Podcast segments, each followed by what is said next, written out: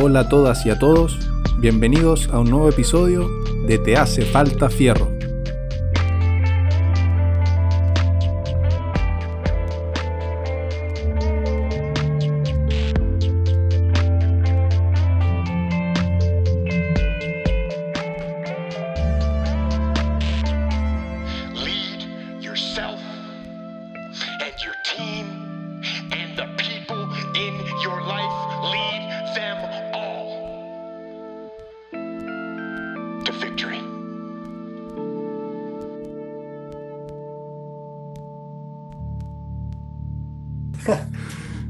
Partimos entonces. Un, dos, hola. tres, probando, probando.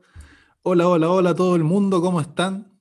Yo soy Aníbal Fierro, el host de Te hace falta fierro, tu podcast de medicina, salud, fitness y mucho más. Hoy día estoy de nuevo con mi gran amigo Gonzalo Salazar, el coach, el máster de las gains, y hoy día tenemos un episodio que nos han pedido mucho por interno ahí en Instagram, arroba t-hace-falta-fierro. Me salió medio largo, sí. Eh, ahí nos tiran preguntas y un tema que ha salido harto es cómo, poten- cómo potenciar el entrenamiento en casa. Así que le comenté a mi amigo Gonzalo, buscamos un par de papers y nos vamos a basar en uno en especial de Brad Schoenfeld, el genio, el gurú, El papi. El el papi, papi de de la la Games. Games. Y los dejo entonces con Gonzalo para que nos cuente cómo está. Hola, Aníbal. ¿Bien, bien? No, excelente. Animado para seguir compartiendo, seguir eh, dando consejos, eh, evidencia, hablando de entrenamiento, medicina, salud, puta, bacán. Sí, bacán. Oye, el episodio anterior fue un poco más serio. Eh, nos pusimos bien ñoños, citamos Demasiado estudio, demasiado, demasiado estudio, sí. Eh, pero hoy día vamos a tratar de hacerlo más tranqui, más conversado, un poco más anecdótico quizás. Eh, vamos a hablar de cosas que nos sirvieron a nosotros y, o también de cosas que hemos visto que le sirve a varias gente. Eh, pero es importante señalar que porque algo me sirva a mí, no significa que le va a servir a todo el mundo. ¿ya? Eso es, es lo, lo malo que tiene la evidencia anecdótica, que no se puede extrapolar a la población. Entonces, igual nos vamos a apoyar en este paper, como les dije, que es un metaanálisis publicado por el doctor Brad Schoenfeld. Eh, se republicó el 2021 en el Journal of Sports and Health Science. Y eh, básicamente hablan de los efectos del entrenamiento de resistencia realizado hasta el fallo versus no al fallo en eh, la hipertrofia muscular. Eh, así que vamos a darle. Para empezar, sí, antes de meternos en la ciencia, me gustaría hablar un poco de cómo hay que prepararse para empezar a entrenar en, en la casa. Creo que, que es difícil para alguien que lleva yendo toda su vida al gimnasio. Eh, yo creo que entran un poquito de pánico. A mí, yo no, no, no soy muy de gimnasio, eh, pero me imagino que alguien que, que se preocupa harto al gimnasio y todo, se preocupa de perder sus gains en, en la cuarentena. Eh, entonces creo que, que es importante hacer un llamado a la calma. Hay estudios que muestran que pueden pasar Claro. meses y no se ven cambios tan significativos en masa muscular siempre y cuando se mantenga un nivel de entrenamiento adecuado. Claro. Exactamente. Eh, y para mí lo más importante, antes de empezar un plan de entrenamiento, es eh, como el mindset, la mentalidad que hay que tener, porque eso va a determinar en el fondo los objetivos que nos vamos a plantear. Como hablé en un episodio anterior, eh, para mí los objetivos más importantes no son los estéticos, son los como funcionales o objetivos más eh, del entrenamiento en sí, alcanzar ciertas cifras, eh, moverme de mejor manera. Por ejemplo, eh, el año pasado empecé con molestias en el hombro izquierdo de nuevo y le hablé a Gonzalo.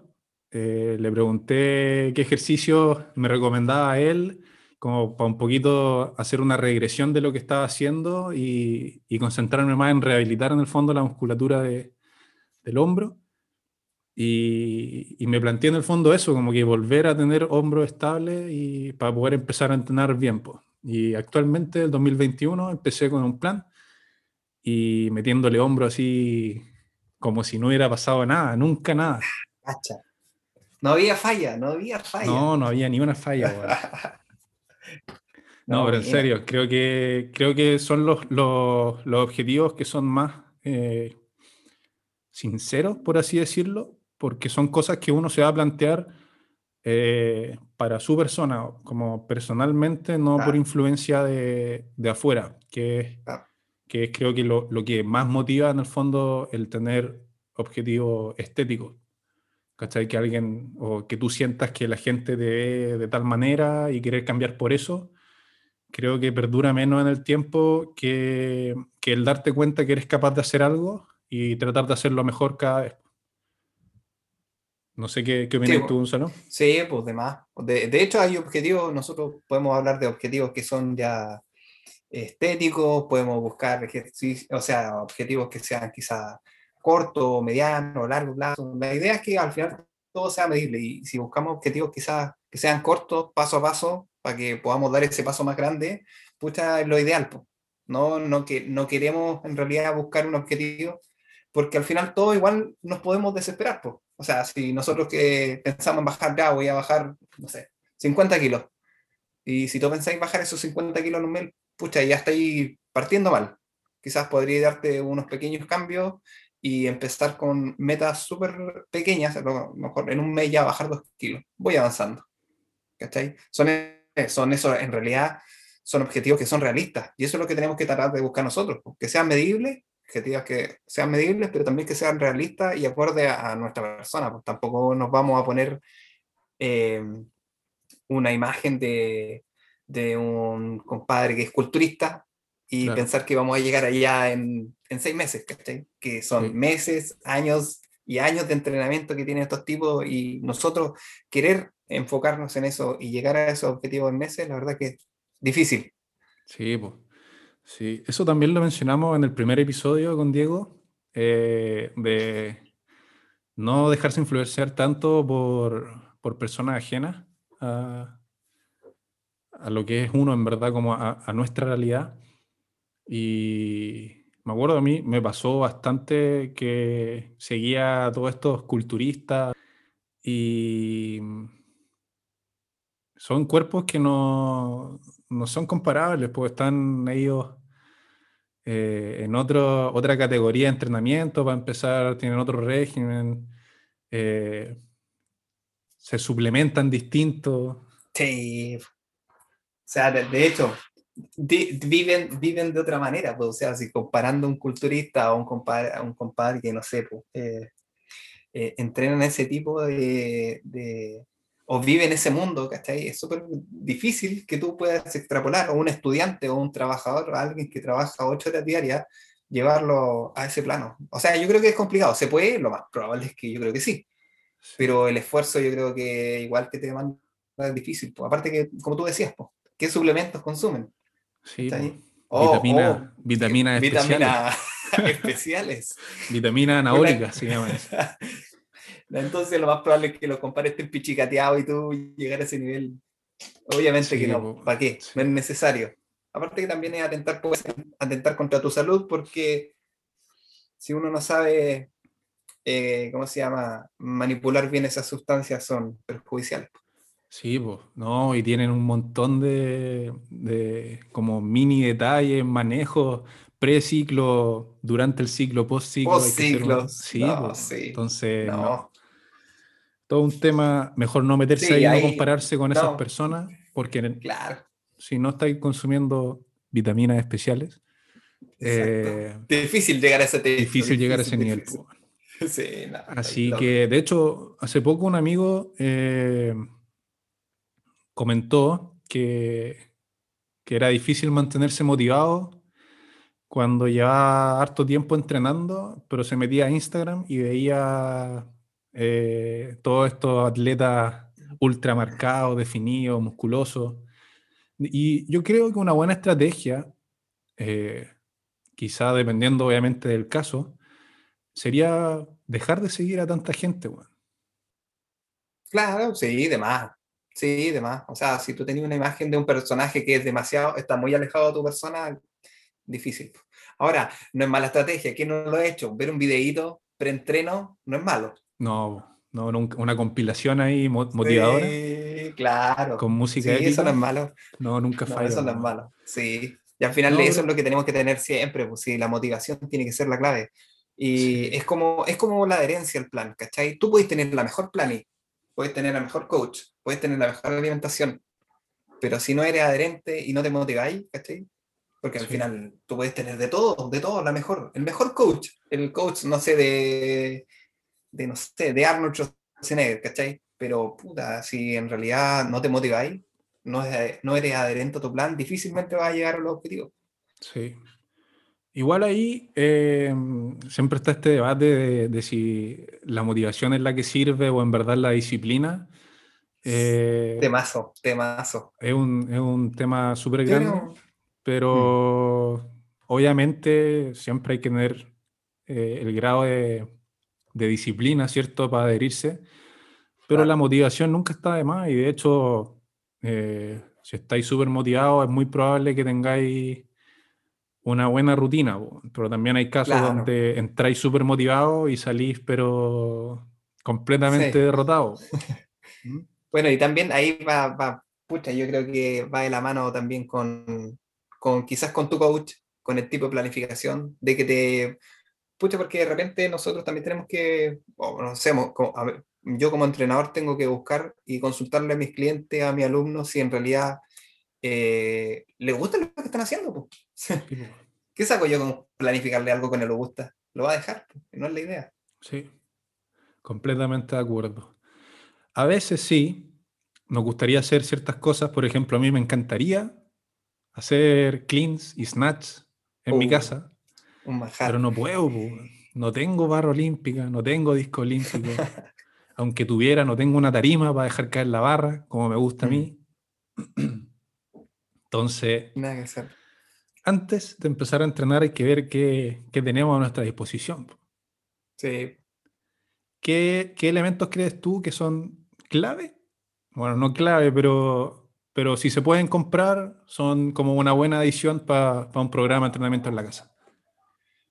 A ver, em, depende, yo igual eh, creo que depende mucho del nivel de la persona, pero, pero a priori, eh, peso corporal, unas banditas elásticas, pucha, suficiente.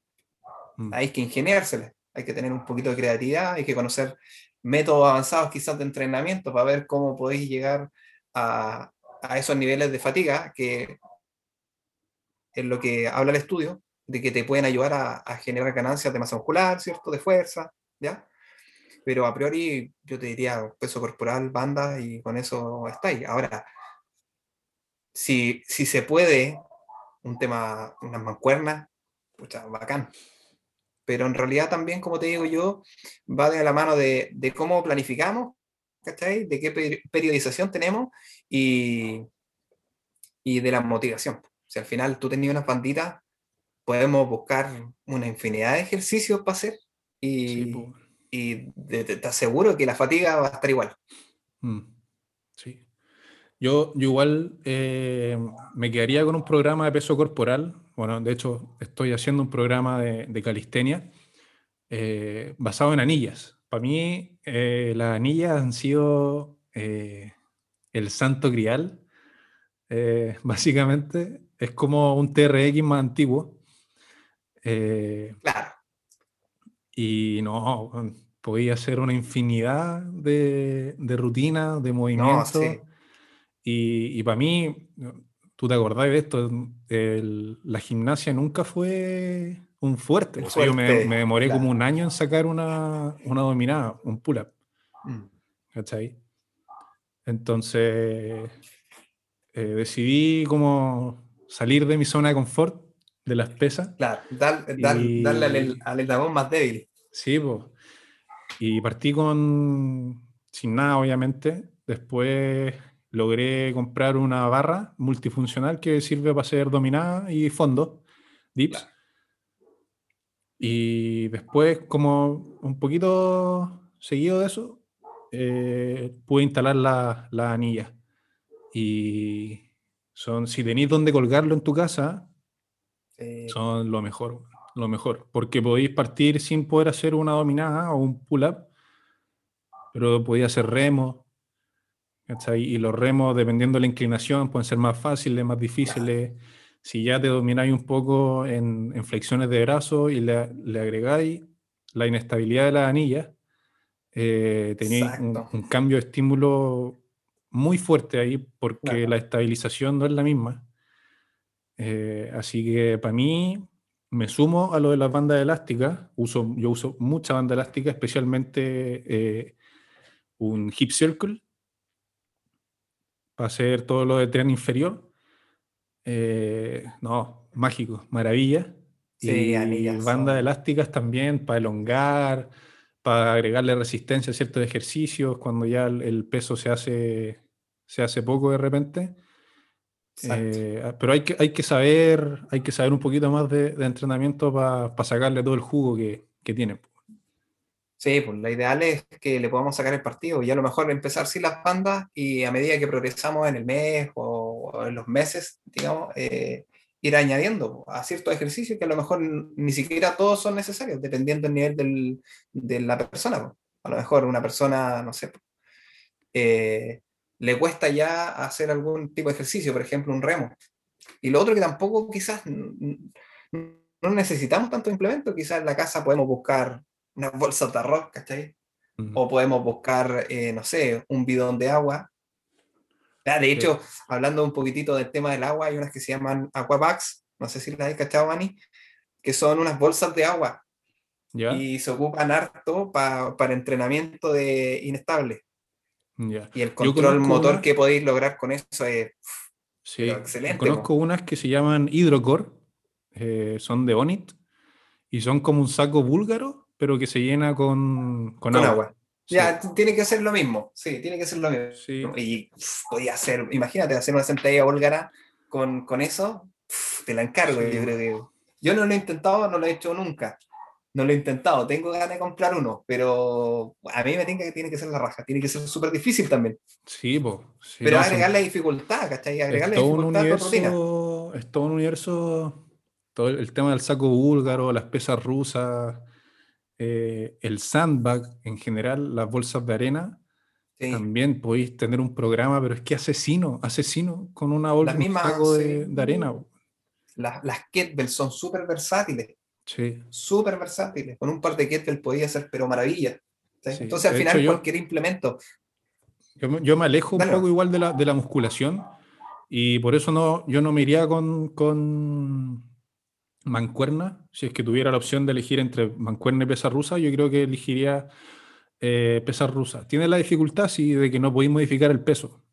¿cachai? Es un peso fijo y tenéis que aprender en el fondo a, a trabajar de ahí. Entonces partiría con un peso el más liviano y, y ahí ir subiendo a medida que, que vais progresando. Pero aún así, con pesos bajos, hay maneras de hacerte la vida imposible Sí. hasta, no sé. De hecho, de hecho, las pesas rusas, las kettlebell, son un implemento que de por sí ya genera una inestabilidad. O sea, hay- recluta más sinergista, ¿cachai? O sea, Mm. tenéis que estabilizar mucho más. Así que tú querías hacer un press de hombro, por ejemplo, eh, con una mancuerna. La mancuerna tiene el peso a los dos lados, por, por ende Claro. tiene un equilibrio, digamos. La, la pesa rusa no. Si tú intentáis hacer un press de hombro con la pesa rusa, la hace que te quede en la mano, pero el, el peso te queda peso, como claro. en la muñeca o en el antebrazo. Ujú, Y eso traslada a posterior el peso. O sea, ahí necesitáis mayor estabilización. Entonces, sí, por eso, todo, todo su implemento tiene su ciencia también. O sea, hay que, no es como llegar y ocupar un implemento porque sí, no. claro. Pero eso es lo entretenido, porque al final podéis sacar mil ejercicios y podéis estar haciendo algo diferente que no podía hacer con la mancuerna. Sí. 6 kilos, seis kilos con una mancuerna y 6 kilos con una, con una pesa rusa, por ejemplo, para hacer una extensión de tríceps, es muy diferente. Sí. Oye, para, los, para los que no, no saben lo que es una, una pesa rusa, imagínense una bala de cañón con un mango. Es básicamente eso. una bala de cañón con un mango. Buena. claro, exactamente. Sí. No, buena, ese es un implemento, pucha, súper versátil. Ahora, para las personas que no tengan nada en la casa, pucha, se pueden hacer mil cosas. Mil cosas igual. Sí. Hay que No, ver. Bidoncitos de agua, palito de escoba, sí, un pedazo de cuerda. No todo el Claro. mundo puede saltar la cuerda, sí. Pero Exactamente, también. Y también hay otras habilidades que se pueden trabajar, quizás pliometría, saltos. sí, pues. Obviamente ahí considerando también el alumno, porque si una persona con, con sobrepeso no lo vamos a mandar a saltar. Sí, por favor, no haga Con- consideraciones, consideraciones. Sí, si tiene exceso de peso, trate de no hacer pliométrico eh, por su bien. Por sus rodillas. Sus Por su rodillas se lo rodilla, por agradecerán. favor. Exacto. Oye, hablando, hablando de tren inferior, hoy día salí a caminar por primera vez en mucho tiempo. Eh, mi mamá se vacunó hace poco. Así Oye, igual me vacuné que- ayer. Buena. y la saqué a caminar, pues. Sacamos a pasear al perrito que estaba contando Ah, ya, Delante. buena. Sí. y estrené mis zapatillas eh, barefoot, que básicamente eh, es como, se supone que lo promueven como andar descalzo, Descalzo, claro. pero la ciencia que tienen es que eh, tienen más espacio como para que el primer ortejo no se desvíe, ¿cachai? Y se quitan todos estos juanetes y todo, Sí, pero, pero la- la- lo promueven más que nada para que la gente desarrolle una mejor técnica de carrera. importante, ¿ah? Importante. Importante la técnica de carrera. Sí. Así que yo voy a aprovechar esta, esta intermisión que hice para también decir que la gente que está di- diciendo ya voy a empezar a entrenar este 2021, porque ya estamos en verdad en febrero. Está medio tarde el episodio, pero no importa. Eh, voy a decir ya voy a salir a correr. No es llegar y salir a correr, pues. Exacto. Exacto. Exactamente. Yo de repente veo en la calle, ¿ah? Pucha, yo soy fijón, pues como uno entrena gente y cacha, pucha, de repente uno igual es fijón, pues veo harta gente trotando en la calle y pucha, trotan súper mal. y, y se nota el tiro, sobre todo, ponte tú, o personas que van corriendo y corren y la recepción al correr, ¿sí? O un sprint y, y la recepción es con el talón.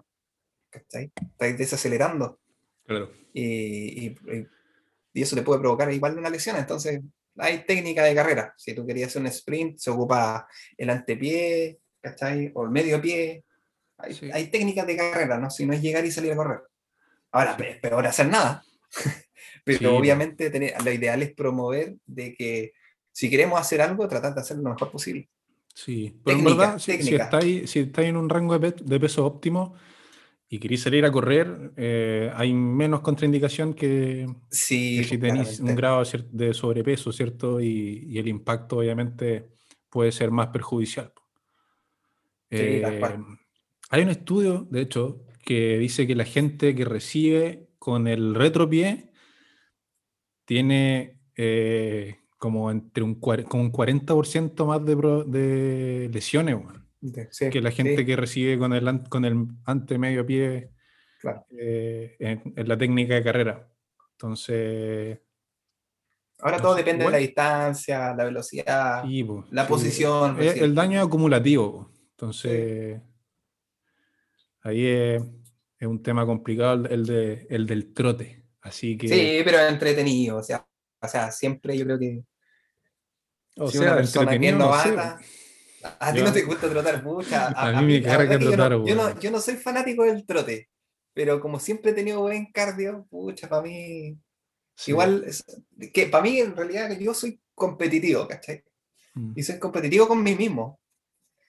Entonces, ponte tú ya, la semana pasada hice 3K, tenía que sacar mi tiempo en 3K. Esta semana traté de los mismos tiempos, eh, tratar de mantenerlos, ¿cachai? Pero en 4K. Entonces, al final me voy probando a mí mismo, semana a semana. La otra semana voy a hacer lo más probable el 5K y voy a ver si mis tiempos se ajustan más o menos. Pensé que me iba a decir en 3K de nuevo, pero no. Los mismos No. tiempos, un kilómetro más. Puta, de hecho, de hecho hice tiempos menores, weón. En un par, creo que fueron dos intervalos, hice, hice tiempos menores. Bueno, pero no sé. Bueno, Ah, vamos a dejar el episodio. hasta una vez a la semana. Eh, una, una vez a la semana. no. No, para mí el No se cardio. puede, no se El cardio es. Es mi debilidad, weón. Excepto los piques de 100 metros que ahí le ganaba a mi compadre. Ah, sí, no, sí. Ahí hay potencia, ahí hay potencia. piernas largas y potencia. Sí, no, sí. Ahí había, había algo de, La genética. de nivel ahí. La, la Sí. maldita genética.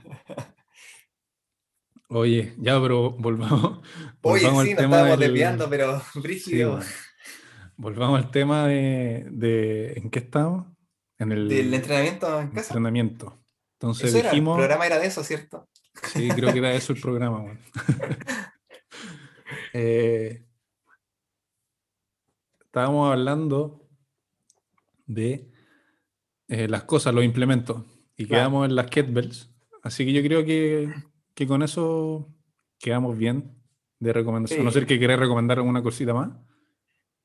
Eh, no, es que en realidad yo creo que cualquier implemento que tú puedas tomar, bien, va a ser útil, cualquiera. A cualquiera le vamos a poder dar uso. A que sea una ruedita abdominal, le podemos dar uso igual. Lo importante es que, que aprovechemos todo lo que podamos. Ya sea si tienes algún implemento o si no tienes ninguno. Porque si no tienes ninguno, también hay otras cosas que podemos ir considerando. Por Ujú. ejemplo, base, tu técnica. Importante. Si no tienes peso, ya a lo mejor no podemos hacer una sentadilla con peso, pero obviamente tendríamos que ver tu sentadilla. Si tu, Claro. su técnica de sentadilla es buena, bacán, excelente. Y ahí podemos agregar peso, pero si tu técnica de sentadillas es ahí nomás, lo ideal sería trabajar en eso.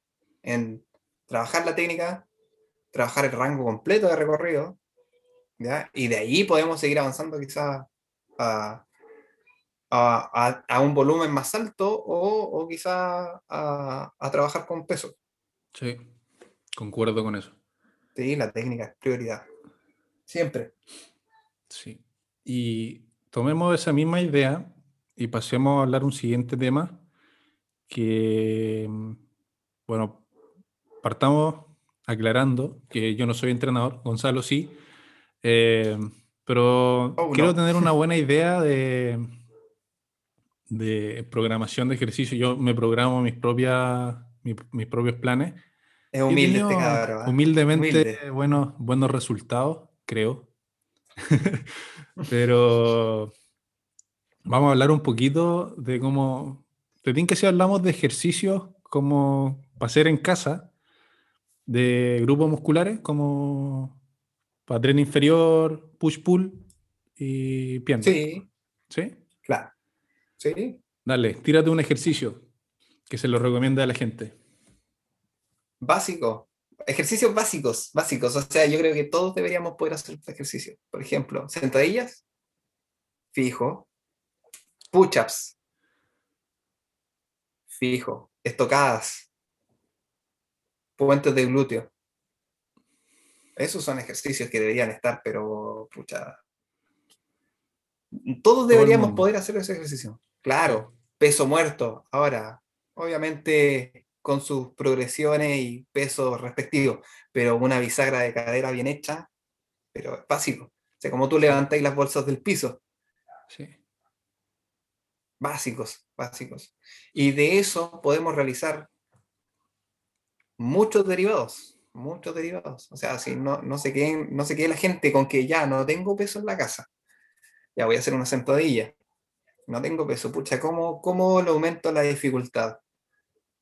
Pucha, hay, ya si eres experto y no tienes ningún peso en la casa y te sale bien la sentadilla, quizás podrías progresar a sentadilla una pierna. ¿Por qué no? Obviamente siempre considerando de que hay un punto intermedio entre la sentadilla de dos piernas y sentadilla a una pierna, Sí, po. donde Pero- habría que buscar un ejercicio con al- algún soporte, ¿cierto? O compensación que te permita avanzar a la otra. No es llegar y pegar el salto. No es llegar, por ejemplo, a hacer peso muerto a dos piernas y después hacer peso muerto a la pierna. Podemos hacer peso muerto con posición de split, digamos. ¿Ya? con un pie en compensación. Ahí hay que buscar. Pero esa es la gracia que, que nos da el tema del ejercicio, de que podemos variar mucho, mucho, mucho, mucho. Sí. Yo igual me quedaría con los mismos movimientos básicos. O sea, si estás empezando a entrenar este 2021, concéntrate en lo básico primero.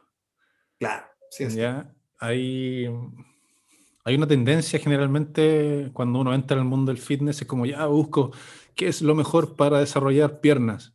Y te salen Ah, unos sí. ejercicios que son, pero es que ya nivel... Rebuscado, sí, Sí, po. demasiado. el, Sí. por ejemplo, para el Nordic eh, Curl Buen ejercicio. es un excelente ejercicio, muy bueno. Yo no lo puedo hacer acá en la casa porque no tengo dónde hacerlo. Eh, pero es súper difícil.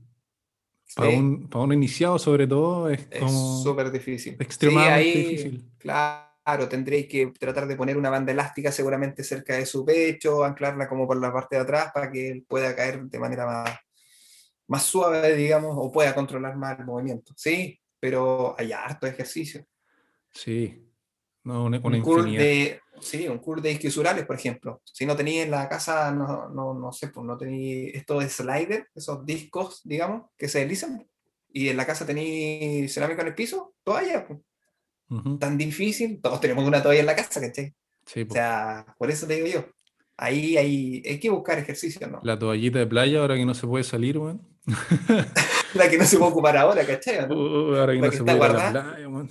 Oh. Bueno, pero salimos de cuarentena, pues.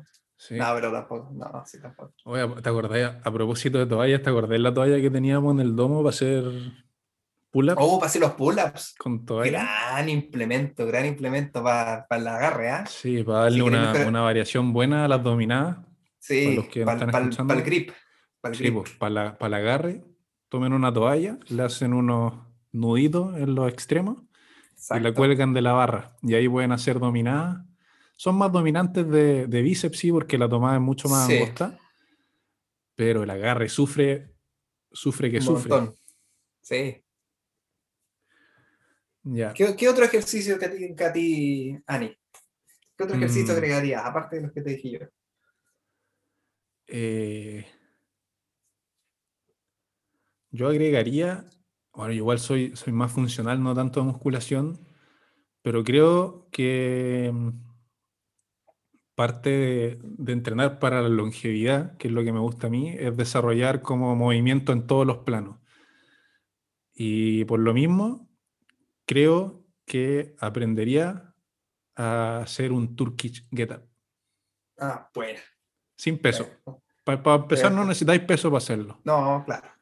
Eh, es un ejercicio muy complejo, de hecho, sea, tiene ocho pasos en ascenso y ocho hacia, en retroceso, si no me equivoco, son 16 pasos que hay que aprender y cada uno tiene una forma de entrenarse por separado. Si es que, por ejemplo, tenéis debilidad en uno, se puede entrenar por separado. Entonces, eh, si te metí en un Turkish Get Up y lo querías aprender a hacer bien, eh, tenía un- infinidad de, de- sí, de ejercicios como chiquititos por hacer. Sí. Eh, y algo más simple, eh, yo creo que me sumo al, al hip thrust. sí, sí, demás. Sí, creo que básicos, jun- junto a la sentadilla, creo que es uno de mis ejercicios favoritos, el hip thrust.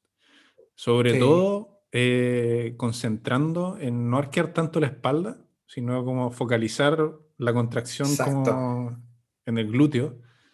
Eh, bro, Ahí puede, podemos hacer una, re- una, una retroversión pélvica y, y ahí va a sufrir, va a Sí. sufrir realmente. Sí, Sí, hay técnicas de ejercicio. Claro, esos ejercicios deberían estar, sí o sí, sí o sí. sí. Y ahí tendríamos que ir viendo en la casa, porque si queremos ir mejorando, veamos un par de variables de entrenamiento. Sí, pues, ya, Sí pues, sí. démosle con las variables. Eh, ¿Qué variables? Para empezar, eh, la hipertrofia, ¿cierto? Va a depender de muchas variables.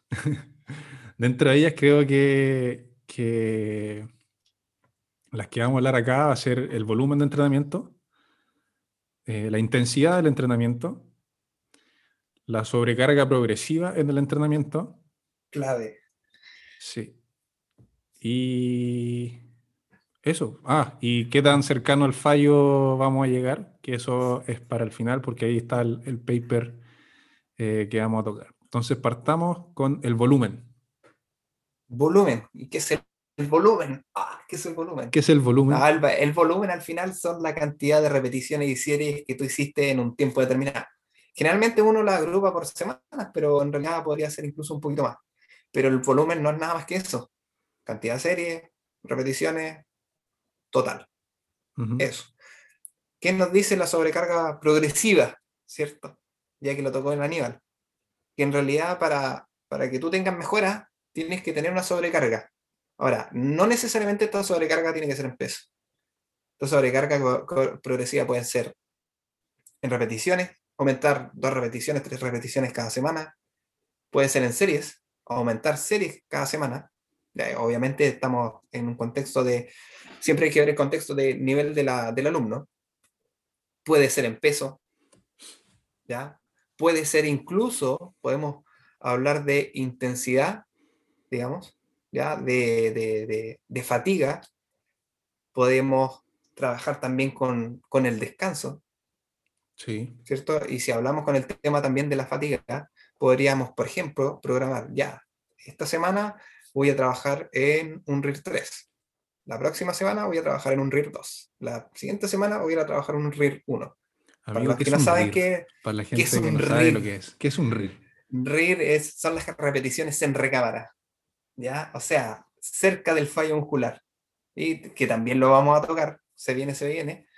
El RIR al final, ¿qué te dice? Si, por ejemplo, planificamos ya una serie de, de, no sé, sentadillas y tienes que hacer 20 sentadillas, ¿cierto? Yo te digo que, ¿qué es eh, en RIR 1, por ejemplo?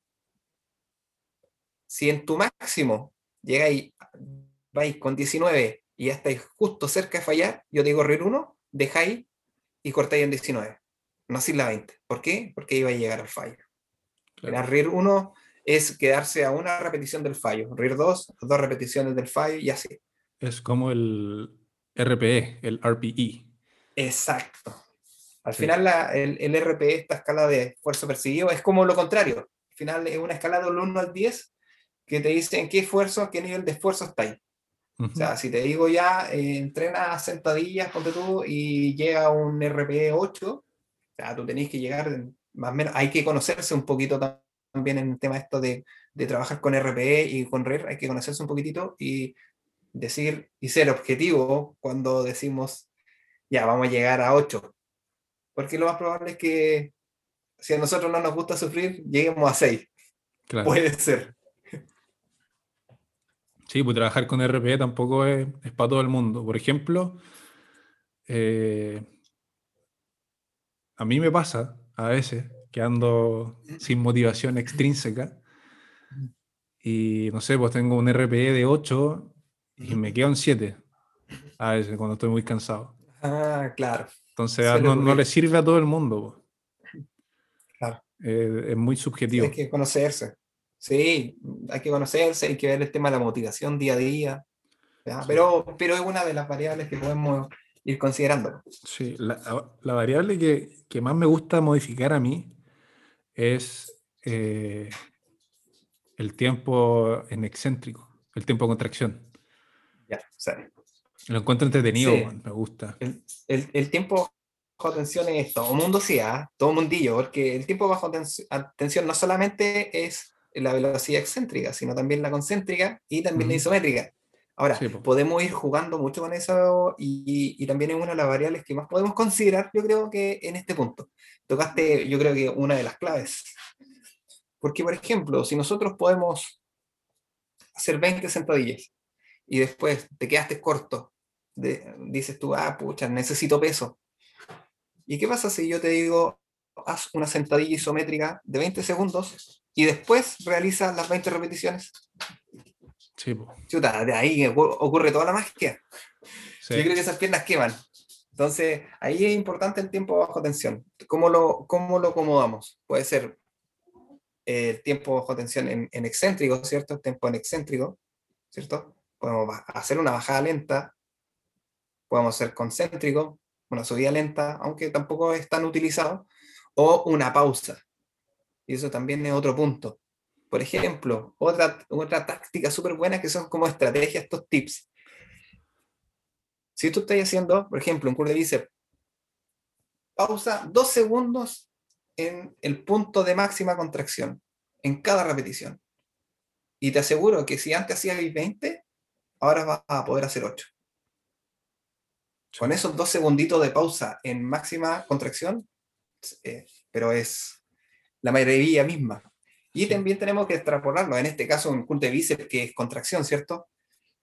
Arriba, pero a lo mejor podríamos hacer un peso muerto rumano en estiramiento y hacer esos dos segundos de pausa en estiramiento. También se sufre, se sufre mucho. Sí, Entonces son esas variables que, y esos tips que podemos ir tocando. Al final esto, y este tipo, este tiempo bajo tensión, eh, lo podemos modificar de varias maneras.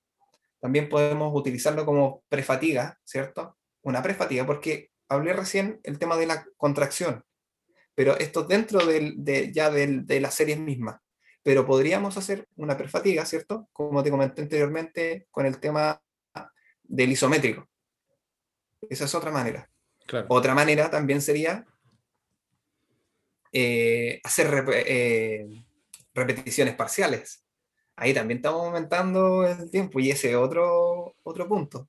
Eh, sí. Una, Ese- o- ese una- bueno una sentadilla, sentadilla, una sentadilla y media es Sentadilla, quema, más, quema, sentadilla quema. tres cuartos. Oh, ese, claro. Entonces, el tiempo bajo tensión, como dice Aníbal, al final es clave. Yo creo que unos puntos más clave en cuanto a, a ¿cómo se llama? A, a la fatiga que podemos plantear para llegar a esos, a esos niveles de que necesitamos, porque siempre tenemos, si nosotros queremos aumentar, mantener la masa muscular, necesitamos sí o sí eh, el tema de estar cerca del fallo muscular. Ahí lo vamos a hablar más adelantito con el, con el estudio. Sí, ahí vamos a citar el, el estudio. Oye, entonces, ordenemos un poco la idea. Creo que nos desordenamos un poco. Lo siento a los que nos están escuchando. Pero, eh, entonces, para empezar a entrenar, necesitamos primero mentalizarnos correctamente. Después, ver, asesorar qué tenemos disponible para entrenar. Y una vez que ya tenemos visto con qué podemos entrenar, vemos qué podemos hacer, vemos los ejercicios y qué variables podemos modificar en estos ejercicios, que es lo que estamos hablando ahora, para sacarle eh, el mayor provecho y tener las mejores gains posibles eh, en este caso. Eh, volumen. ¿Cuánto recomiendas para un iniciado, para un intermedio y para un avanzado? Uh, Eh, eh, hagamos un, un que- split para términos, para términos prácticos en un split push pull legs. Yo creo que igual es difícil. Eh, es complejo. es complejo. Yo pues, generalmente evalúo antes de, prefiero hacerlo así. Porque la verdad que me cuesta como dar como una indicación de series, de repeticiones. Ahora, No, pero me refiero más, más general como, eh, por ejemplo, yo, yo creo que push pull legs tres veces a la semana para un iniciado es más que suficiente. Ah, sí, no, suficiente. Sí, sí, sí, sí. sí. Sí, Sí, para un creo que, intermedio eh, le agregaría un día de pierna, quizá. Sí, sí, Y- ¿verdad? Entonces sería push pull, push legs, pull legs. Claro. Buena. eh, y avanzado ya puede hacer entre 5 y 6 días a la semana. Sí, sí, perfectamente. Sí, yo creo que, ah, ah, yo creo que apañaría con esa planea. Te Frecuencia de contrato como, te, te contrato como coach, te contrato Nah, como coach. falta Voy. todavía, falta. No, pero eh, eh, buena, buenas distribuciones. Sí, porque al final tenemos que ir viendo la frecuencia. Tenemos que ver cómo distribuimos el volumen y de acuerdo al volumen que tenemos, tenemos que ver qué frecuencia vamos a hacer. Sí, pues. Sí. Eso es lo ideal. O sea, por ejemplo, si yo quiero trabajar, no sé, pecho y tengo que hacer 20 series, lo más probable es que hacer las 20 series dentro de un día no es lo ideal. Y ahí distribuir y darle una frecuencia mayor, eh, yo creo que sería lo perfecto. Sí, pero igual en términos generales, obviamente no una prescripción, pero Yo opino que entre 6 y 8 series por día es como un número Sí, sensato. yo creo que sí. O sea, pasarse de eso no sé si tenga mucho sentido. Por ah, también por un tema de tiempo, porque al final no va a estar entrenando dos horas. pues, o sea, o sea hay, hay gente que le gusta. A mí me gusta entrenar todo el rato, pero, pero el tiempo apremia. Pues, no, tenemos, no, no todas las personas tienen dos horas para entrenar. Sí. Entonces, meterle tanta serie, yo preferiría hacer sesiones más cortas y darle más frecuencia. La gente que se mantenga activa, además, más días, más días, claro. no so- claro, no solamente por un tema físico, también por un tema mental, pues sí, o sea, yo, al menos a mí, yo veo que harto de mis alumnos eh, les gusta, ¿cachai? Les gusta entrenar y después quedan con esa sensación rica de, de, de haber finalizado, no sé, pues, el entrenamiento, o algunos que entrenan en la mañana y quedan, pero tiki-taka al día. Sí, po. Ahora, todo esto es para la gente que, que no tiene acceso a, a un entrenador, ¿cierto? Que no puede, no tiene las facilidades para, para contratar un servicio como los de Gonzalo, por ejemplo. Eh, pero si tiene su propio programa, por favor, siga su programa. Nosotros, Soy, soy No. accesible, soy accesible. eh, Gonzalo Salazar Coach, Gonzalo Salazar Coach, perdón, en redes sociales para que lo sigan. Y, y obviamente si tiene su programa, siga su programa. Pero si no, eh, aquí tiene como unas unos pequeños tips para... Una, exactamente de cómo entrenar en casa. Sí. Exacto. Eh, ¿Qué otra, ¿Qué otra cosa podríamos agregar al entrenamiento en casa? ¿Qué otro tip? ¿Qué otro tips? ¿Ah? ¿Qué te tinca a ti? ¿Qué se podría hacer? yo creo que respetar los días de descanso son es importante. Sí. Sí, demás. Eh, Demás. Y sobre todo ahí cuando, da- estás, cuando estás empezando, sobre todo, como que Sí. te, te pican las manos por, como por seguir, Por entrenar, sí. pero no es necesario. O sea, No, tenéis que descansar. Descansar es necesario. sí. De hecho, de hecho, si tú lo nombras, descansar así como ya, descansar el día, pero también el descanso de- eh, en la misma sesión. po. Si Sí. estáis entrenando un ejercicio y descansaste 30 segundos, lo más probable es que la otra serie no la pueda hacer a la misma intensidad que a la misma intensidad de esfuerzo que, que la anterior. Y a lo Sí. mejor corte en menos repeticiones. Entonces, también, ese el tema del descanso también es un punto clave. ¿Cuánto descansar? Y también tema, viene de la mano con el tema de la periodización. A lo mejor una semana puedo descansar dos minutos, la otra un minuto y así acortando dependiendo de mi objetivo. Sí. Eh, yo actualmente, como estoy haciendo calistenia y estoy en una etapa más, más que nada de, de fuerza, mi descanso igual es largo. Un minuto y medio, tres minutos incluso. Eh, porque lo que me preocupa es obviamente el desarrollo de fuerza y mantener un- una calidad de movimiento adecuada. Sí, pues, o sea, tenemos que ir tratando de priorizar la técnica. Ujú. Al final siempre va a ser eso. Sí. Pero para hipertrofia, para una rutina de casa como mejorar composición corporal, yo creo que un minuto es, es más que suficiente. Sí, yo creo que sí. O sea, yo creo que todo depende de la, de la plan. Yo siempre me guío mucho por la planificación, porque Sí, dependiendo de, de, de cómo se llama, de, del orden, digamos, y también ese otro punto, del orden de los ejercicios. A lo mejor tú en unos puedes descansar más y en otros menos. Ejercicios que sean más multiarticulares, por ejemplo, en comparación si a lo mejor quieres hacer un curl de bíceps con una bolsita de arroz, que también es súper válido. O sea, esa, a ese ejercicio le agregáis esta, este, esta pausa arriba, como te decía yo, pucha, bacán. Entonces a lo mejor ahí podéis ir jugando con, con el tema de los descansos, pero un minuto me parece que calza totalmente dentro de, de la rutina. Sí, pues.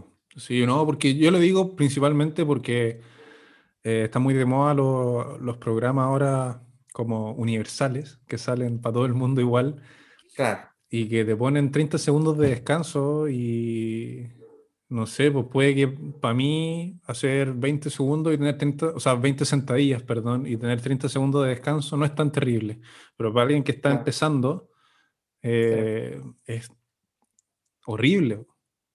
Sí, pues. de hecho la escala de esfuerzo en- entre personas cambia mucho. A lo mejor para ti, si lo vemos, lo extrapolamos al RPI que lo hablamos anteriormente, para mí hacer 20 sentadillas, a lo mejor yo creo que quedo con RP 3, ¿cachai? Pero lo peor es que con una persona novata, 20 sentadillas va a quedar en RP 9. Entonces, obviamente ahí tenemos que enfocarnos en, en el alumno y el nivel que tenga. Sí, sí.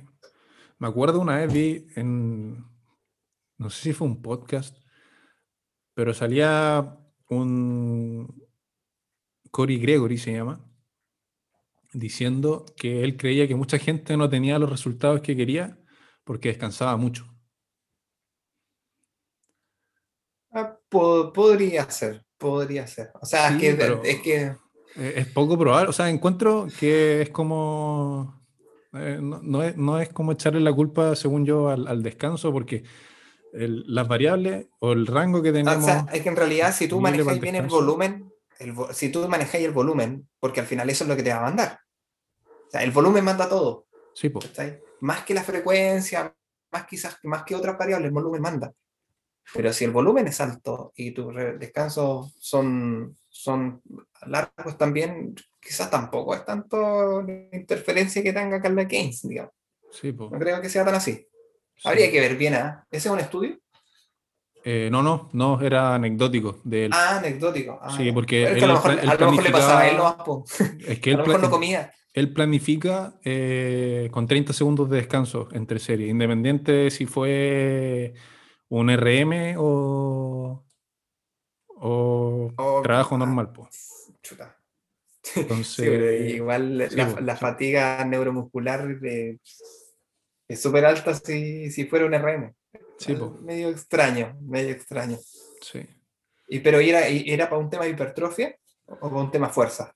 Eh, no, hablaba en general en, en como de su programa es de hipertrofia, pero tenía Ah, ya. movimientos de powerlifting y todo. Era medio como, era como medio power building, ¿ah? Ya. Eh, pero claro, pues, ¿no? Decía que, que la gente iba mucho al gimnasio y se quedaba pegada en el, en el teléfono y se demoraba mucho Ah, ya, pero es que tiempo en, en hacer la repetición. po. Entonces le preguntaban, eh, ya, pues, ¿y tú cuánto descansáis? Dice, no, yo hago super serie y mi descanso es lo que me demoro en tomar agua de mi botella que siempre ando trayendo. Cacha. Y dice, no, yo creo que son como 30 segundos. Y según, según yo es menos. Entonces, Lo que demoré en tomar agua son como 20 segundos, 15 segundos. Pucha, yo, yo, yo me, voy a delatar ahí, ¿ah? porque en realidad yo, sinceramente, hago algo como similar.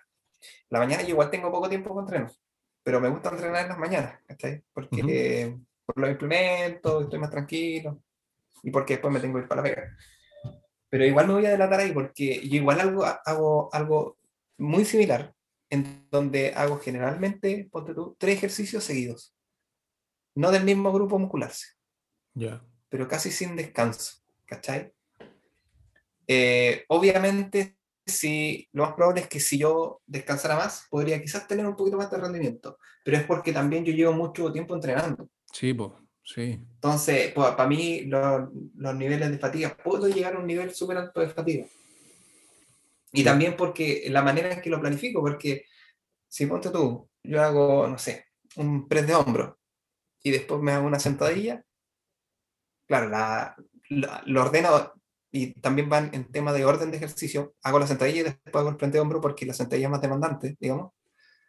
Pero ahí yo podría descansar poco tiempo, Ujú. Sí, Claro, porque son grupos, grupos musculares distintos. De hecho, la fatiga, en- entre comillas, muscular local, si es sentadilla, va a ser en las piernas y si es el press de hombro en los brazos. Entonces ahí podría descansar menos. Yo creo que también depende de cómo lo ordene. A lo Sí. mejor él descansaba poco, pero eran ejercicios de grupos musculares distintos. Y ahí quizás tendría cabida eso, eso que Sí, o sea, es que si hablamos de super serie, eh, obviamente tienen su fundamento y, y de hecho ese es sin descanso o un descanso mínimo en la transición nomás. Pero no sé, pues si estáis haciendo un día de pierna y así 5 por 5 5 series de 5 repeticiones de sentadilla con un peso alto y después tenéis 30 segundos para pasar a la máquina de extensión de pierna, es como... Ah, no, para matarse. sí, no, para matarse. Entonces, De hecho, yo cuando trabajo, trabajo porcentaje alto en cuanto a RM, generalmente planifico modo clusters. De, para los que no saben, el modo cluster es agregar un micro descanso dentro de la misma serie. O sea, si por ejemplo tengo que hacer cuatro repeticiones con mi, no sé, 85%, hago dos repeticiones, 20 segundos de descanso, dos repeticiones más. Ujú. Para mantener, al final, es para dejar, alejarse de la fatiga, pero ese es un tema de fuerza. Claro. Eso ya para un tema netamente de fuerza y para mantener la velocidad de, de ejecución, porque eso es lo que busco yo, digamos. Pero, pero para fines, digamos, de hipertrofia, quizás no sea tan. Aunque hay estudios, ¿ah? Hay estudios Sí, de que avalan un poquitito del clúster de, en, en hipertrofia, porque podías alejarte un poquitito de la fatiga, pero acumular más volumen. Más volumen. sí. Claro, pero, pero en tema de casa quizás no sea muy, no es conveniente porque para eso necesitáis trabajar en porcentaje alto. Sí, yo creo que es, es importante, eh, detengámonos ahí un poco, porque voy a contar la anécdota que me pasó a mí ahora con todo esto de la calistenia. Eh, yo tuve que volver a sacar los pull-ups, po, weón. Lo El había perdido después de tanto tiempo, después de una subida igual grande de peso. eh, tuve que volver a sacar la- las dominadas en barra. Y partí obviamente con los excéntricos, pero ya una vez que podía hacer eh, tres pull-ups, tenía que hacer seis series de tres, de tres pull-ups. Descansaba tres minutos, obviamente, entre serie y serie, pero en las primeras semanas no podía hacer, eh, no sé, pues después en la, en la serie 4 no podía hacer las tres seguidas. Entonces hacía un clúster, hacía dos, descansaba 20 segundos y hacía la última. Y así acumulaba el mismo volumen, pero Con menor fatiga. con menor fatiga.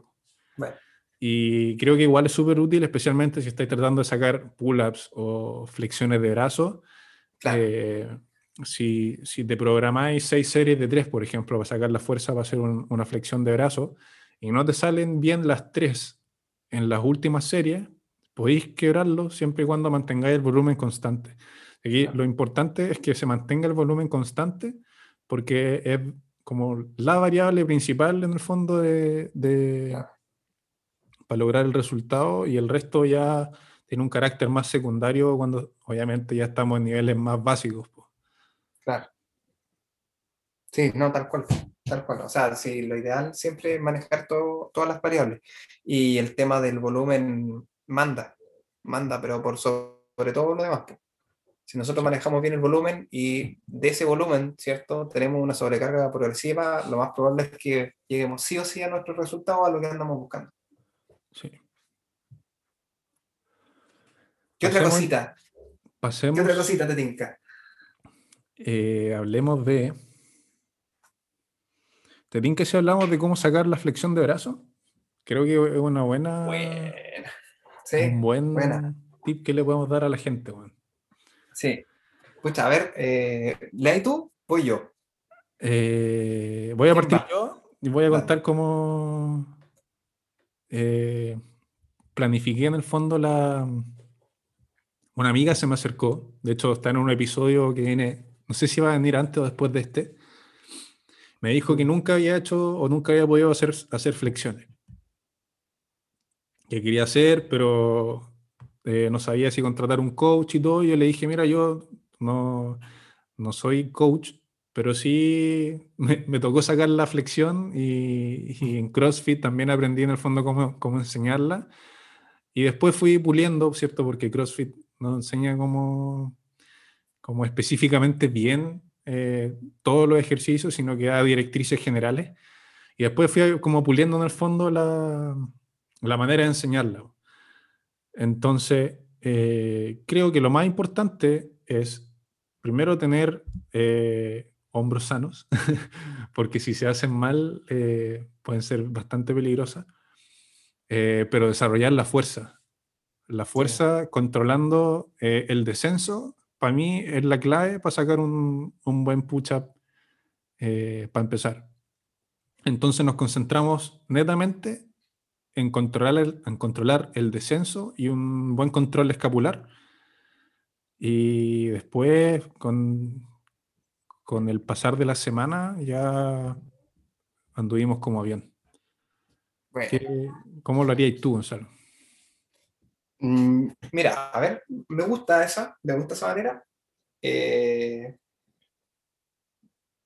pero, pero a mí me gusta pasar como por las fases.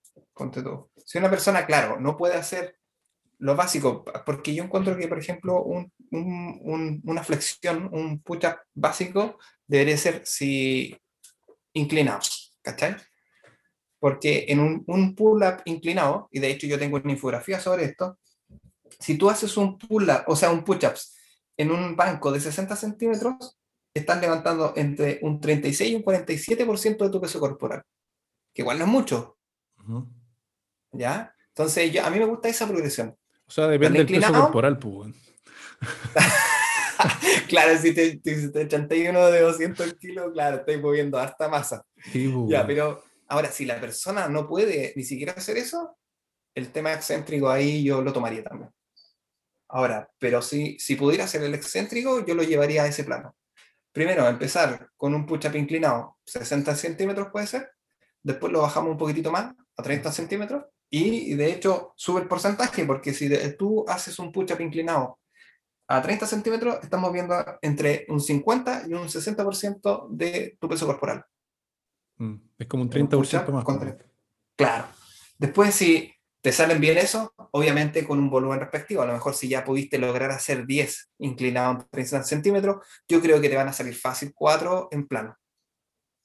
Ujú. Y ahí ya no deberíais tener inconveniente porque en plano estáis moviendo entre un 60 y un 68% de tu peso corporal en un push-up. Entonces, a mí me parece que esa es una buena progresión. Ahora, si la persona ni siquiera puede hacer un inclinado, claro, llevarlo a un plano excéntrico también es súper bueno para ir añadiendo esa fuerza y ir resistiendo su peso, porque si una persona, por ejemplo, con obesidad, a lo mejor no se va a poder, y hacerlo excéntrico le va a ir eh, ayudando a sus ganancias de fuerza.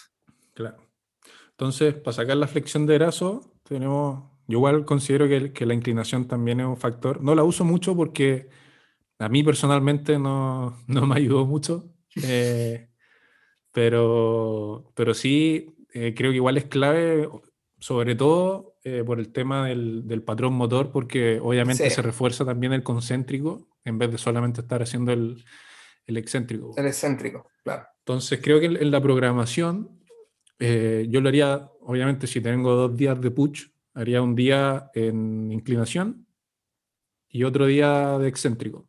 Así tengo Claro. como un día de fuerza y un día en el fondo de, como de más volumen. Claro.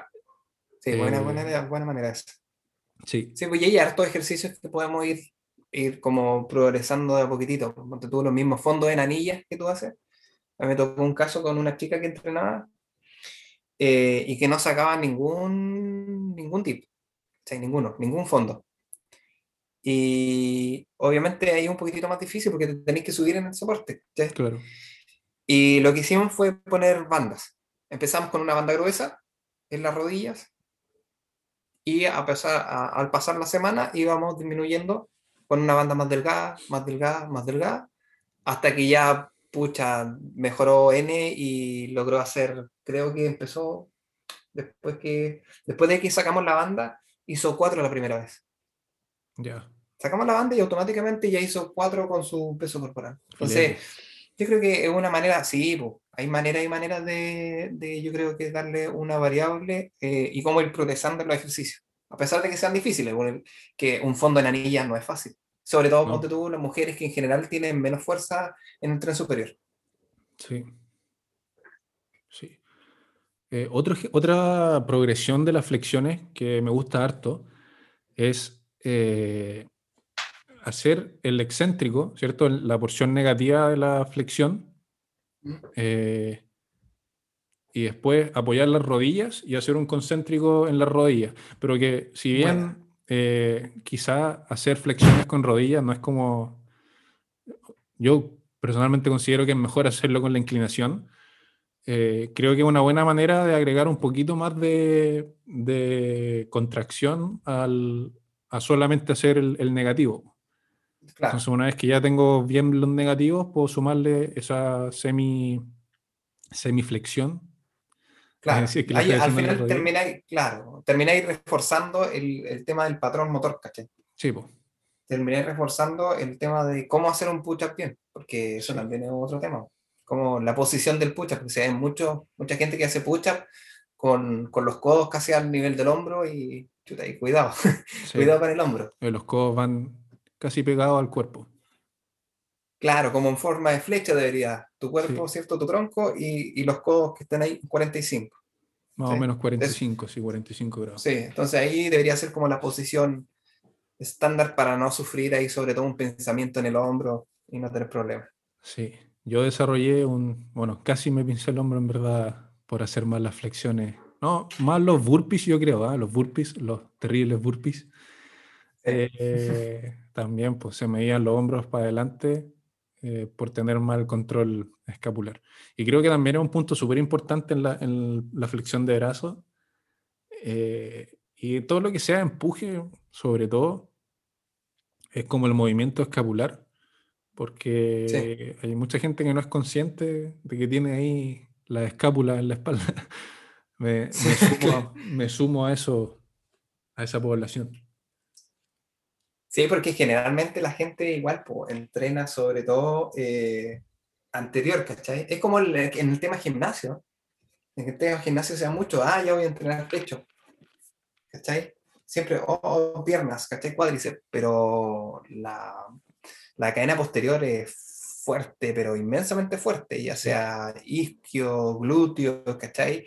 Y además de eso, la espalda, po. pero en la espalda no solamente está el dorsal ancho, tenemos redondo, romboide, ¿cachai? Tenemos una serie de músculos que son más pequeños y que nos ayudan a estar a, a estabilizar, ¿cierto? A estar en un nivel postural, ¿cierto? Una postura correcta y que generalmente no los desarrollamos mucho. Y si no los desarrollamos generalmente eh, y siempre estamos haciendo banca, por ejemplo, y trabajamos pecho, lo más probable es que los hombros terminen con una rotación interna.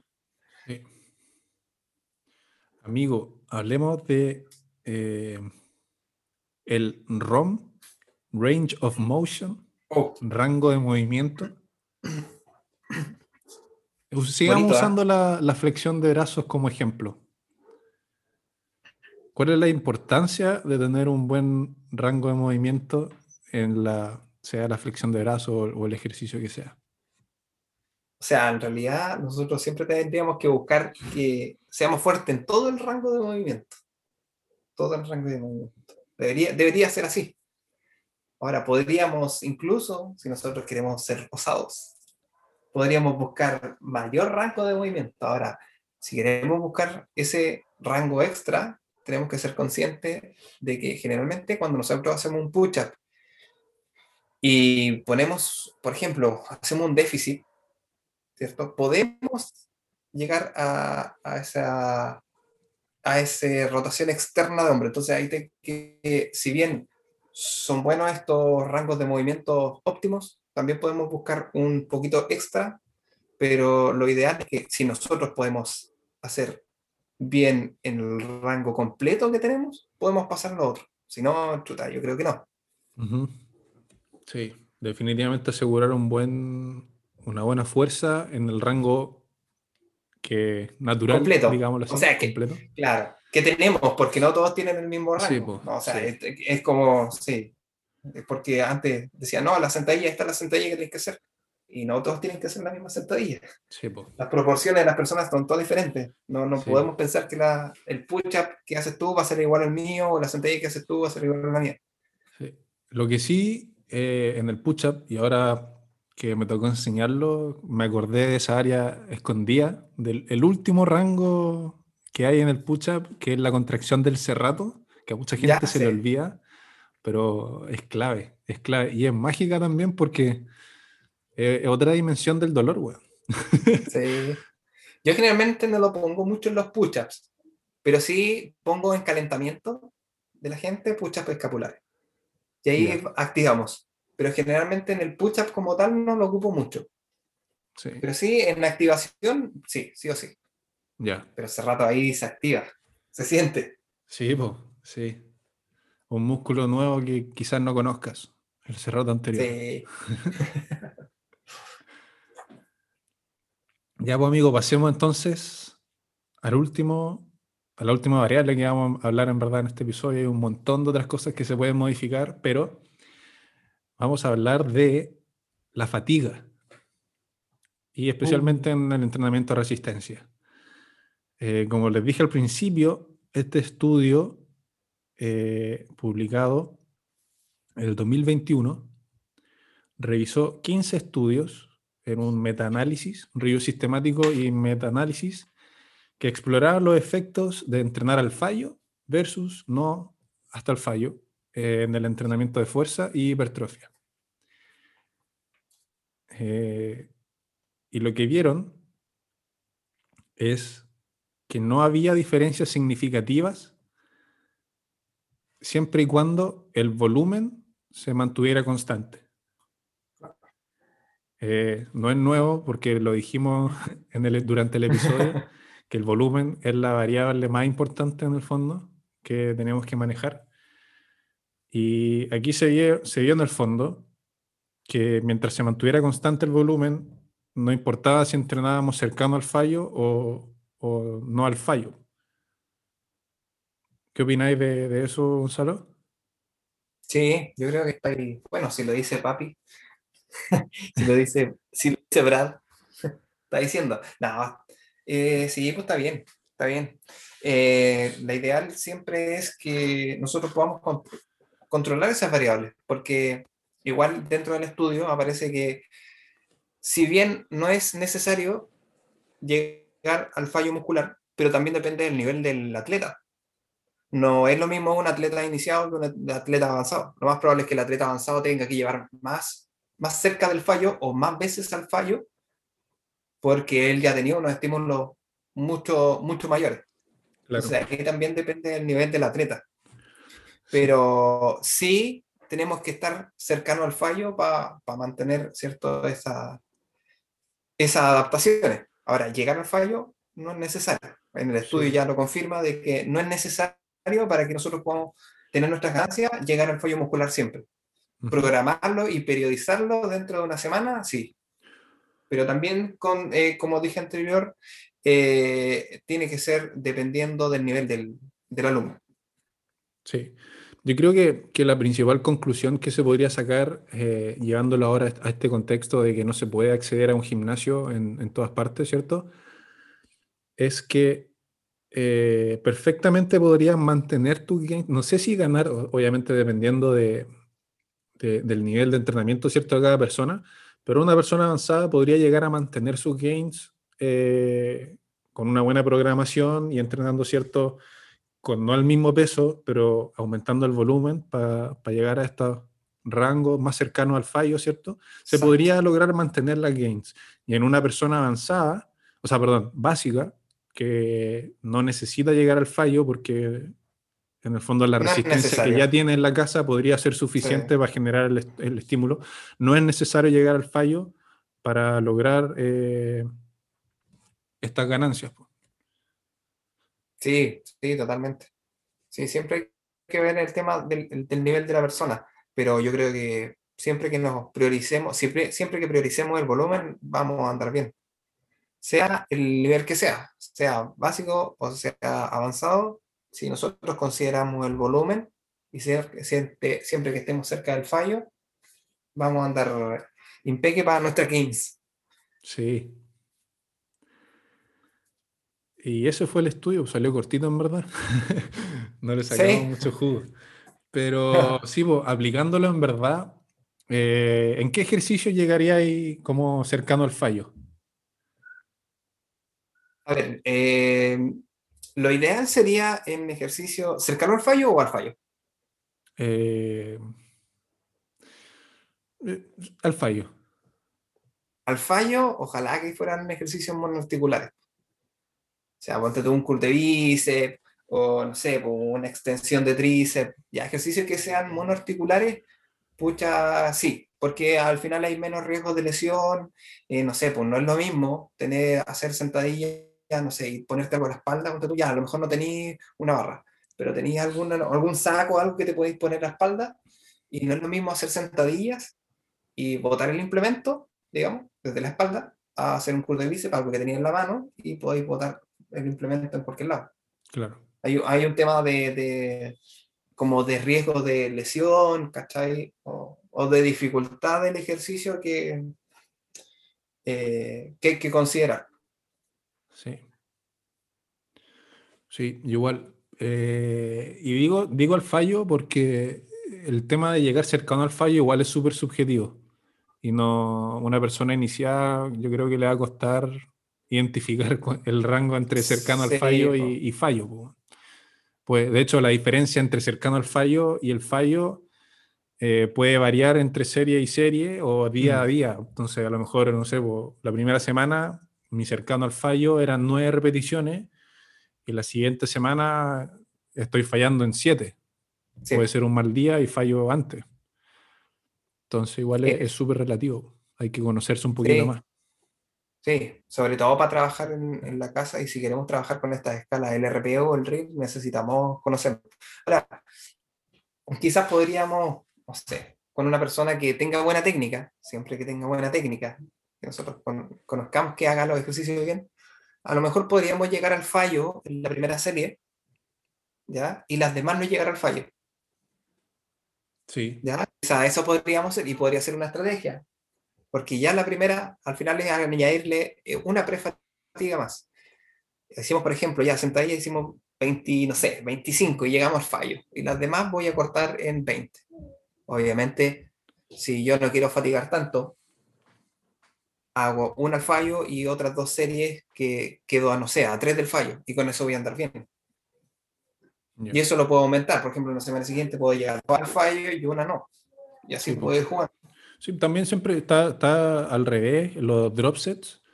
eh, Claro, Que partí eh, con la primera serie bien y vais bajando el peso para llegar al fallo. Claro, este es como invertido, porque, porque al final te- hay que considerar que el drop set tenéis generalmente implementos en la casa, o sea, en el gimnasio, Sí, pero aquí estáis en la casa. Entonces, como no tenéis esa- esa- esos implementos y, y te va a costar mucho más llegar cerca del fallo muscular, en este caso, este tipo de estrategia en donde tú la primera serie, si la haces al fallo, bueno, una podéis, puedes conocer el número de repeticiones que vas a hacer y eso puede ser un indicio para otras semanas, siempre considerando que tenga la técnica correcta. eh, y después la serie siguiente la alejáis un poquitito del fallo. Eso también puede Claro. ser buena alternativa. sí. Buena, buena. Oye, amigo, se me ocurrió. Dígame, Podríamos lance hacer nomás. Eh, un ranking.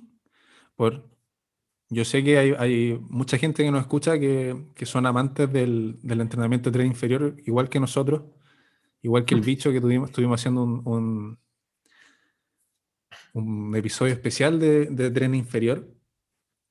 Eh, ¿Qué ejercicios recomiendas tú para eh, potenciar el entrenamiento de tren inferior en la casa? Como los más accesibles. Hagamos como un ranking.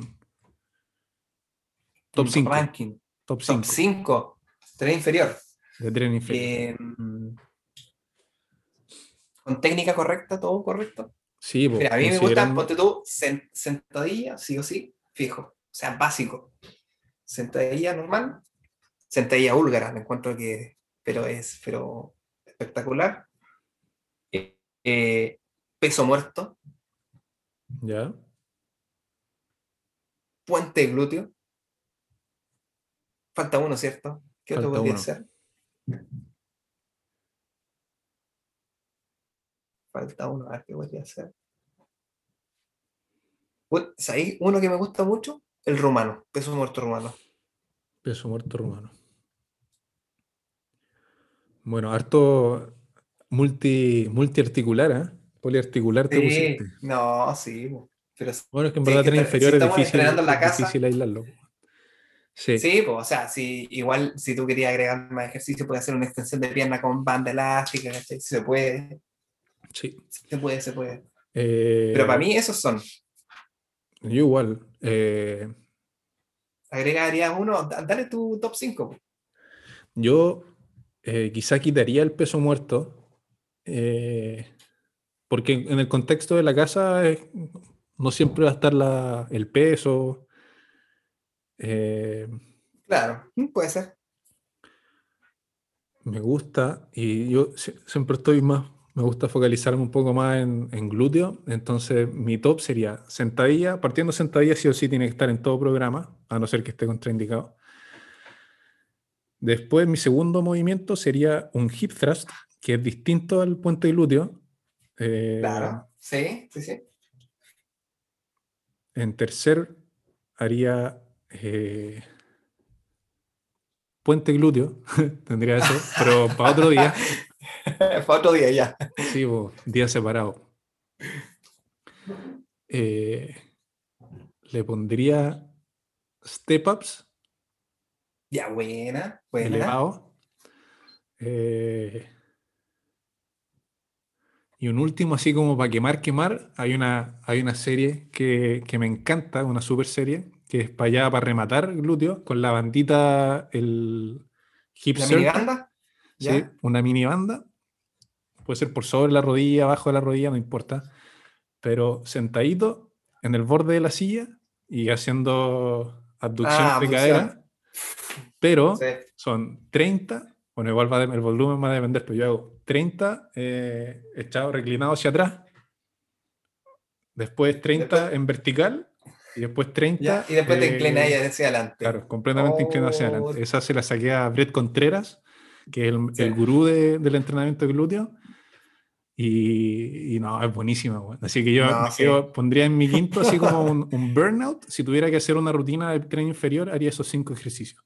¿Te gusta el entrenamiento glúteo? Te caché buena. Sí, weón, Te sí, caché. sí, es que Hay gains ahí. es una dimensión del dolor que, que me gusta, weón. Pucha, yo la, la verdad que, bueno, yo tengo implementos en la casa, pero, pero intento siempre mantener los ejercicios. O sea, como que antes estaba buscando ya qué ejercicio me puede buscar más para esto, ¿cachai? Estaba, no, este siento más aquí, más allá, y la cuestión. Pero en realidad como que siempre vuelvo a los básicos. Sí. La clave. Pero creo que si, si se van a hacer su propio programa en la casa para los autodidactas, tienen que elegir de tren superior, o sea, perdón, de push, si van a hacer un push pull legs, de push tienen que elegir una batería de ejercicios principales, que van a ser Sí. los más compuestos. Eh, después una batería de ejercicios accesorios, que van a ser en el fondo para entrenar los agonistas de, o antagonistas, dependiendo del día, del, del ejercicio principal. Y después una batería de ejercicios como para quemar o burnout, eh, que van a usar si es que están entrenando ahí más cercano de los rangos de, de fatiga. Y creo que eso es como una buena base para planificar para la casa. Sí, sí, sí, sí, sí. Sí, me parece.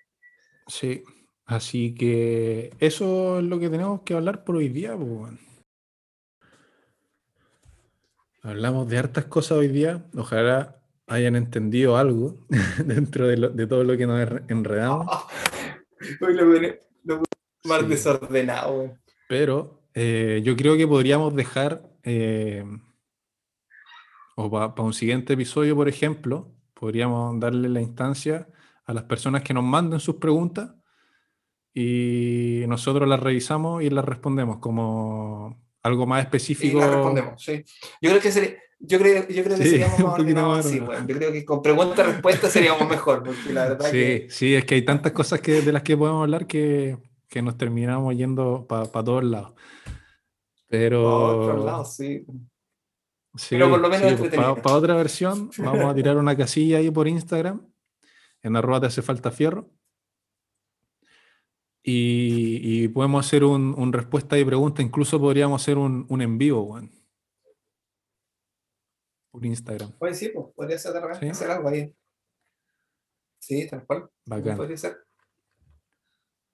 Hay que cómo calzan los Sí. tiempos, ¿no? Sigue habiendo tiempo. Pero bien, bien. se puede. Sí, pues de Bacán. más. Ya voy a hacer la, la despedida entonces. ¿Queréis decir algunas palabras antes de, de cerrar? ¿Sí? Antes de cerrar, no. No, la verdad que un gusto, bacán, bacán. Bacán entretenido estar acá, pues. conversar de entrenamiento, pasarlo bien. Sí.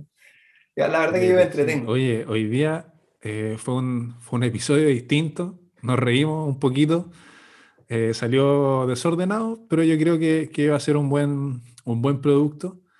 Eh, muchas gracias a todos por escucharnos de nuevo. Yo soy Aníbal Fierro, estudiante sexto año de medicina en la Universidad San Sebastián, y esto fue un episodio de Te hace falta Fierro, tu podcast de medicina, salud, fitness y más. Muchas gracias por escucharnos y nos vemos en el siguiente episodio. Chao. Chau, chau.